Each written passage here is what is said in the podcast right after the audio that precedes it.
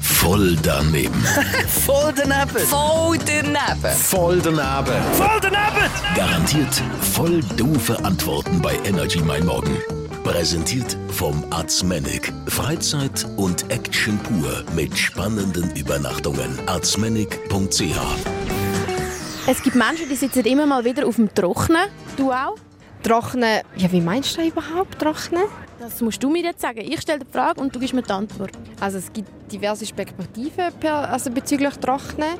Scheiße, keine Ahnung, was soll ich dir da sagen? Bist du eine, die über die auf dem Trocknen sitzt? Ja, lieber als im Nassen. Sagen? Ich lese gerne, wenn mein Arsch nass ist. Das ist voll unangenehm, stört, klebt alles. Ja, da wird niemand. Was für Menschen sitzen damals auf dem Trocknen? Äh, Menschen, die keine Blasenentzündung gehen. Welche Menschen sitzen immer mal wieder auf dem Trocknen?